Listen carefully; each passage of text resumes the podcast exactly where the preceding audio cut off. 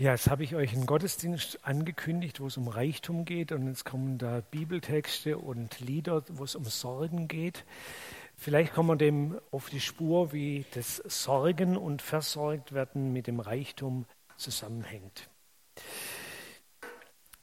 Die Welt mit Gottes Augen sehen ist unsere Predigtreihe und wer im Internet nachgelesen hat, der liest dort als Überschrift für heute Jesus und der arme Reiche. Wir werden gleich eine Geschichte hören, sehen, ähm, wo es darum geht, dass Jesus einen Reichen anschaut. Und wir fragen uns in dieser Predigt, wie fällt der Blick Gottes, der Blick Jesu auf die Reichen aus? Die erste Nachricht dazu, es gibt diesen Blick. Jesus ist vielen reichen Menschen begegnet und Jesus hat immer wieder über reiche Menschen geredet. Also es gibt eine ganze Reihe Bibelstellen. Ich habe sie in der Vorbereitung mal zusammengetragen. Wer das wissen will, kann das gerne von mir kriegen. Da ist zum Beispiel die Geschichte vom reichen Kornbauern. Da ist die Geschichte vom Schatz im Acker. Die Geschichte vom reichen Mann und dem armen Lazarus vor seiner Haustür. Oder da ist die Begegnung von Jesus mit dem durch Korruption reich gewordenen Zachäus. Oder die Begegnung mit Reichen und einer armen Witwe, die im Tempel sind und dort ihr Geld einlegen und die arme Witwe gibt ihren letzten Cent. Das sind Jesu Worte in der Bergpredigt, man soll sich nicht Schätze sammeln, wo Motten und Rost sie fressen, und man kann nicht gleichzeitig Gott und dem Mammon dienen. Es gibt sicherlich noch mehr, eine Fülle von Aussagen, die sich beschäftigen mit Menschen, die Besitz und Wohlstand haben. Nach meiner Beobachtung wird da nicht generell Besitz und Wohlstand madig gemacht. Es wird auch nicht unterstellt, dass alle, die reich sind, irgendwie böse, hinterhältige, egoistische Menschen wären. Aber es geht immer um die Risiken und Nebenwirkungen, um die Gefahren von Besitz, Wohlstand und Reichtum. Wohlstand und Reichtum kann zum zentralen Lebensinhalt werden, kann uns fesseln, kann wie ein Magnet unsere ganze Aufmerksamkeit auf sich ziehen und uns beschäftigen. Geld kann unser Gott werden. Die Gier nach immer mehr kann Menschen korrumpieren und rücksichtslos machen, bis dahin, dass sie überhaupt kein Gefühl mehr haben für Verantwortung für andere, sondern nur noch für sich und ihr Vermögen. Reichtum gibt uns hunderttausend Lebensmöglichkeiten. Reiche können in ihrer eigenen feinen, bequemen Welt leben, immer gut unterhalten, ständig beschäftigt, das Leben genießen. Da stellt sich doch die Frage nach dem Sinn eigentlich kaum mehr. Reichtum kann uns aufpumpen, kann uns suggerieren, dass wir ausgesorgt haben und dass wir für uns selber sorgen können, auch dann, wenn die Luft mal dünner wird. Dass wir also auch niemand anderes brauchen, der für uns sorgt ähm, und uns unterstützt und durchs Leben hilft. Also wozu noch einen Gott und einen Glauben? Ich glaube, all diese Risiken und Nebenwirkungen gibt es heute ganz genauso wie zur Zeit Jesu. Und wir müssen, glaube ich, alle aufpassen, dass wir diesen Risiken und Nebenwirkungen nicht zum Opfer fallen. Obwohl, vielleicht habe ich da jetzt einen kleinen Fehler gemacht, ich habe euch jetzt schon irgendwie so insgeheim zu Reichen gemacht. Aber vielleicht seid ihr es ja gar nicht. Oder vielleicht fühlt ihr euch mindestens überhaupt nicht so. Wer von euch würde sagen, dass er reich ist? Ah, eins, zwei, drei, vier, fünf, gut. Okay. Reichtumsbegriff ist ein relativer Begriff. Die meisten bei uns würden sagen, ich habe eher zu wenig als zu viel. Aber eine Statistik von 2014 habe ich gelesen, da steht, dass in Europa 12,4 Prozent der erwachsenen Menschen leben und die besitzen 32,4 Prozent des Privatvermögens. Also überdurchschnittlich viel. Europäer gehören zu den reicheren Menschen. So ist es global und statistisch.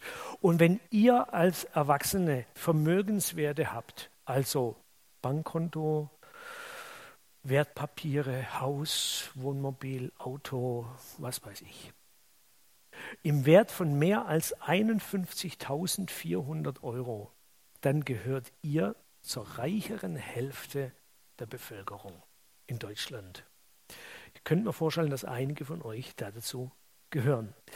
Also, wenn wir uns gleich beschäftigen mit dieser Geschichte, die in der Basisbibel mit der Überschrift Die Gefahr des Reichtums überschrieben ist, ähm, dann sollten wir das nicht so unbeteiligt, so vom Zuschauerrang aus machen, geht uns ja nichts an, sondern vielleicht eher als Betroffene. Wie können wir als Christen als und gleichzeitig wohlhabende Menschen verantwortlich vor Gott unser Leben gestalten? Wie können wir Reichtum und Nachfolge irgendwie zueinander bringen? Ich glaube, darum geht es in der Geschichte in Markus 10, Vers 17 bis 27. Jesus machte sich wieder auf den Weg, er war also wieder mal irgendwie auf Wanderschaft. Da kam ein Mann angelaufen.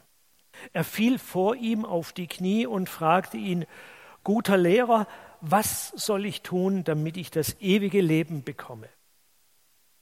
Jesus antwortete ihm, warum nennst du mich gut? Niemand ist gut außer einem Gott. Du kennst doch die Gebote. Du sollst nicht töten. Du sollst die Ehe nicht brechen. Du sollst nicht stehlen. Du sollst keine falschen Aussagen machen. Du sollst nicht betrügen. Ehre deinen Vater und deine Mutter. Aber der Mann sagte, Lehrer, das alles befolge ich seit meiner Jugend. Jesus sah ihn an, jetzt kommt dieser Blick, Jesus sah ihn an er gewann ihn lieb und sagte zu ihm, eins fehlt dir noch. Geh los, verkauf alles, was du hast und gib das Geld den Armen. So wirst du unverlierbaren Reichtum im Himmel haben. Dann komm und folge mir. Der Mann war nicht ganz glücklich. Äh, der Mann war unglücklich über das, was Jesus sagte. Und er ging traurig davon. Denn er hatte großen Grundbesitz. Jesus sah seine Jünger an und sagte, wie schwer ist es doch für die Menschen, die viel besitzen, in das Reich Gottes hineinzukommen. Die Jünger waren bestürzt über seine Worte. Aber Jesus sagte noch einmal zu ihnen, ja, Kinder, wie schwer ist es doch, in das Reich Gottes zu kommen? Es ist leichter, dass ein Kamel durch ein Nadelöhr geht, als dass ein Reicher in das Reich Gottes hineinkommt. Da waren die Jünger völlig bestürzt und sagten zueinander, wer kann dann überhaupt gerettet werden? Jesus sah sie an und sagte, für Menschen ist es unmöglich, aber nicht für Gott. Denn für Gott ist alles möglich. Ja, soweit diese Begegnung Jesu mit dem Reichen. Gehen wir es nochmal durch. Ein Mann kommt, einer, der Jesus offensichtlich für eine wichtige Autorität hält, spricht ihn mit guter Lehrer an und er kniet sich vor ihm nieder. Im weiteren Gespräch erfahren wir dann noch andere Dinge über ihn, zwei Sachen im Wesentlichen. Zum einen, der Mann ist reich. Vielleicht ist er schon reich geboren. Sein Reichtum besteht in Grundbesitz, den er vielleicht, den es in der Familie gibt, den er vielleicht geerbt hat. Also vielleicht jemand, der kein anderes Leben als ein reiches Leben kennt. Und das Zweite, was wir erfahren, er ist kein böser, irgendwie rücksichtsloser, skrupelloser Egoist. Er ist auch kein oberflächlicher, reicher Lebemensch, der immer nur Genuss und Vermehrung von seinem Wohlstand im Sinn hat, sondern dieser Mann hat irgendwie eine religiöse Ader. Er kennt die Gebote über das Zusammenleben der Menschen, was sich da gehört und was sich nicht gehört. Und er sagt von sich aus, beachte ich alles. Ist mir wichtig, nehme ich ernst. Und er weiß etwas über das ewige Leben und er will dieses ewige Leben haben. Deswegen kommt er und fragt danach, wie er dieses ewige Leben bekommen kann. Und dann kommen in der Geschichte Emotionen ins Spiel. Dann wird diese Szene geschildert, wie Jesus den anständigen Reichen anguckt und ihn lieb gewinnt. In einer anderen Übersetzung habe ich gelesen, er umarmte ihn. Stellt euch diese Begegnung doch einfach mal ganz bildlich vor, wie Jesus den Reichen anguckt. Voller Sympathie, ohne Kritik, ohne Verachtung, ohne Geringschätzung, zugewandt, anerkennend, verständnisvoll. Guckt ihn an und vielleicht hat er auch umarmt diesen Kerl schön irgendwie.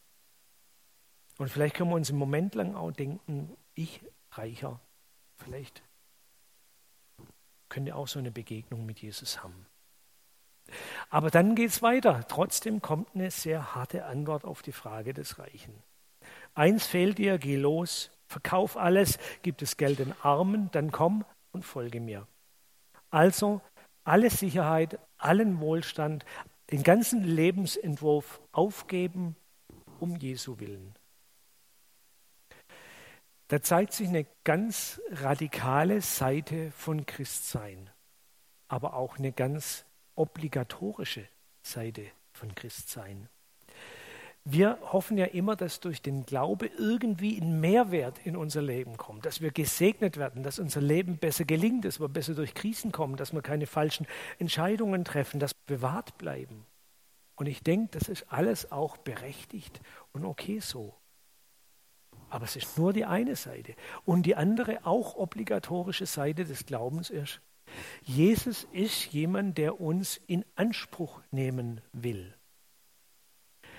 Jesus will, dass wir ihm unser Leben zur Verfügung stellen.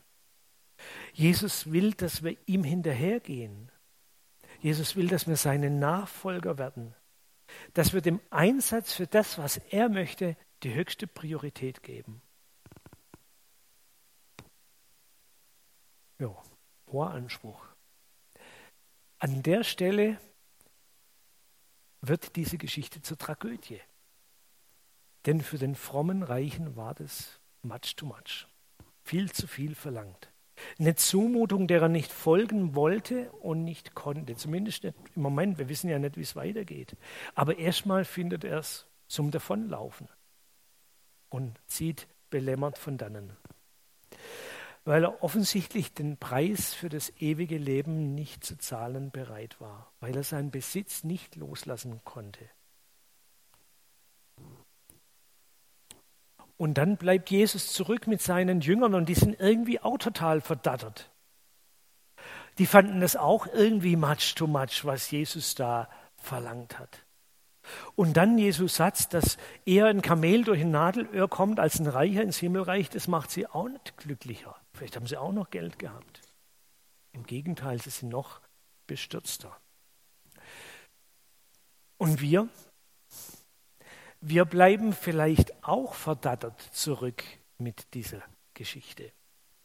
Weil das, was Jesus da gesagt hat, für uns auch zu radikal ist. Weil wir uns vermutlich auch alle nicht vorstellen können, unseren ganzen Besitz einfach aufzugeben, um als mittellose, arme Menschen Jesus zu folgen. Haben wir Wohlstands- und Mittelschichtschristen überhaupt eine Chance? Oder stößt uns Jesus mit dieser Geschichte direkt vor der Nase die Tür zum Himmelreich zu? Was soll man mit dieser Geschichte, mit dieser Zumutung, alles aufzugeben, anfangen?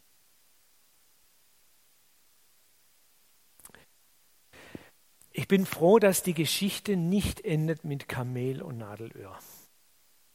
Ich bin froh, dass am Schluss noch ein anderer Satz steht.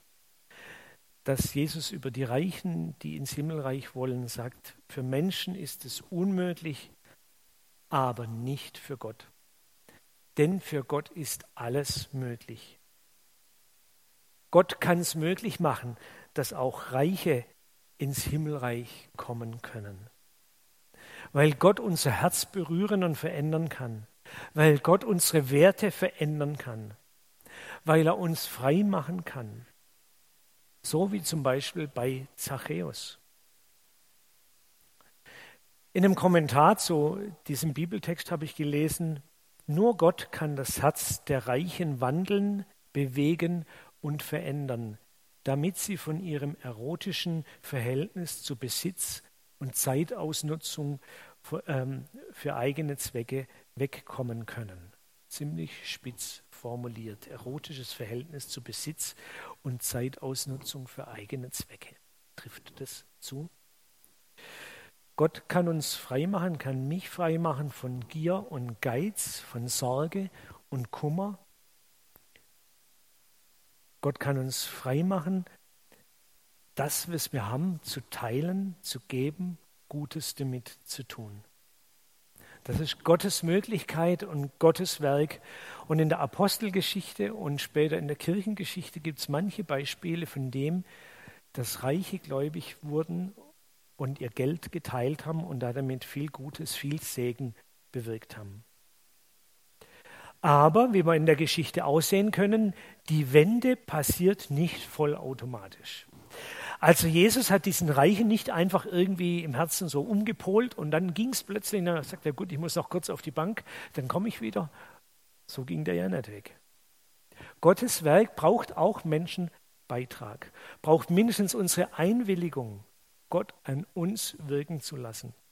Die Entscheidung, ihm zu vertrauen, ihm zu vertrauen, dass ich nicht zu kurz komme, wenn ich mich ganz für ihn investiere. Ihm zu glauben, dass das, was Jesus gesagt hat in der Bergpredigt, dass es heute auch noch stimmt. Kennen das wahrscheinlich. Macht euch keine Sorgen, Fragt euch nicht, was wollen wir, sollen wir essen, was sollen wir trinken, was sollen wir anziehen. Euer himmlischer Vater weiß doch, dass ihr das alles braucht. Strebt vor allem anderen nach seinem Reich und nach seinem Willen, dann wird Gott euch auch das alles schenken. Ich weiß nicht, wie es euch geht mit dieser Bibelstelle. Ich mag die irgendwie ziemlich.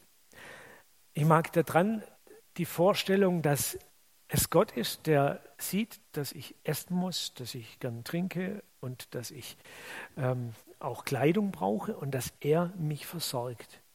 Da begegnet mir nochmal irgendwie so dieser Jesus aus der Geschichte, dieser Jesus, der den reichen Mann anguckt und lieb gewinnt.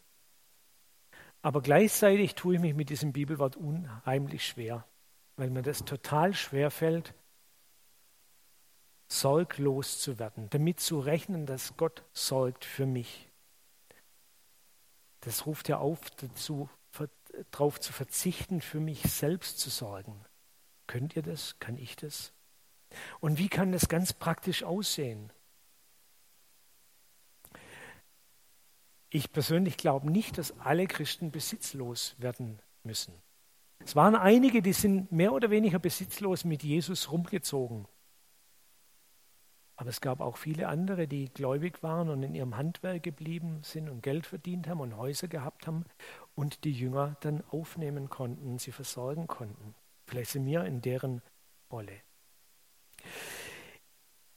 Aber ich glaube, dass wir alle gefragt sind, als Christen mit unserer ganzen Existenz, mit unserem ganzen Wohlstand und unserem ganzen Besitz vor Gott verantwortlich zu leben und zu handeln. Und das ist jetzt gar nicht so einfach zu beantworten, wie das denn geht im Einzelfall. Und da hat vielleicht jeder andere Punkte, über die er nachdenken muss. Was heißt es für mich, verantwortlich als Christ mit Geld umzugehen, mit Vermögen umzugehen? Ich habe mal ein paar Dinge mir aufgeschrieben, die ich so als Herausforderungen, als vielleicht geistliche Übungen für mich sehe. Vielleicht könnt ihr auch was damit anfangen. Das Erste, ich mache meinen Besitz zum Thema vor Gott. Ich rede mit Gott darüber, indem ich danke.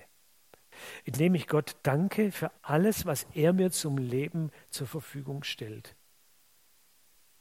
Dass ich das wahrnehme als ein Geschenk Gottes an mich, als ein Privileg.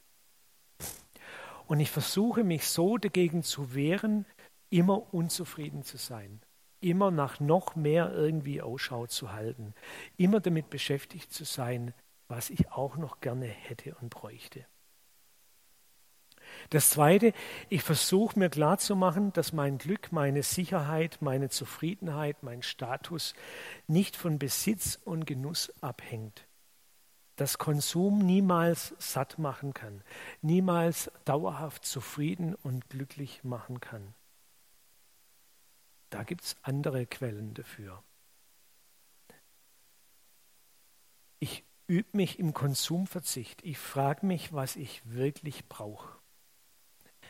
Mir geht es immer wieder so, wenn ich in den richtigen Läden bin, also zum Beispiel in Outdoor-Shops oder so, oder wenn ich so auf so eine äh, Campingmesse gehe oder so, da sehe ich immer Dinge, die ich gerne hätte, aber leider brauche ich sie nicht. Schade eigentlich.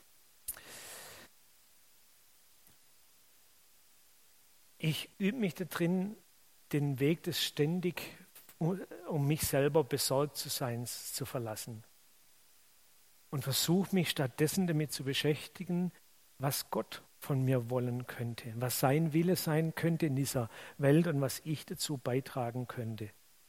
Und ich will auch lernen, damit zu rechnen, dass Gott mir das Notwendige zum Leben gibt, wenn er mich zu einem Wagnis herausfordern sollte, irgendwann mal, wo ich vielleicht denke, da wird es aber jetzt sehr gewagt und unsicher, auch finanziell vielleicht.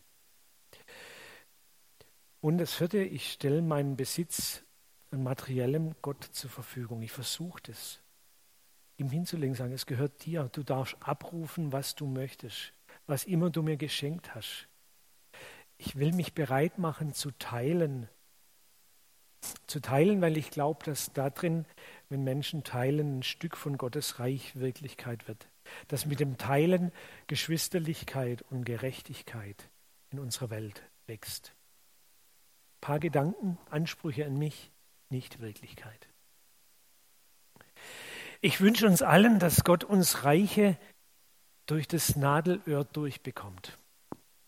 Und ich wünsche uns, dass wir bereit werden, uns immer wieder neu zu bekehren, weg von dem ständigen Beschäftigtsein mit uns selber und unserem Wohlergehen, unserem Besitz, unserer Sicherheit, unserem Status. Zum Abschluss noch ein Gebet. Ein Gebet, das ich gefunden habe in den Sprüchen und das vielleicht ganz gut zu unserer Lebenssituation passt. Lass mich weder arm noch reich sein. Gib mir nur so viel, wie ich zum Leben brauche. Denn wenn ich zu viel besitze, bestreite ich vielleicht, dass ich dich brauche und frage, wer ist denn schon der Herr? Wenn ich aber zu arm bin, werde ich vielleicht zum Dieb und bereite dir, meinem Gott, damit Schande. Vielleicht ist es ein Gebet, das ihr für euch mit heimnehmen könnt. Bibelstelle aufschreiben, dann findet ihr es wieder.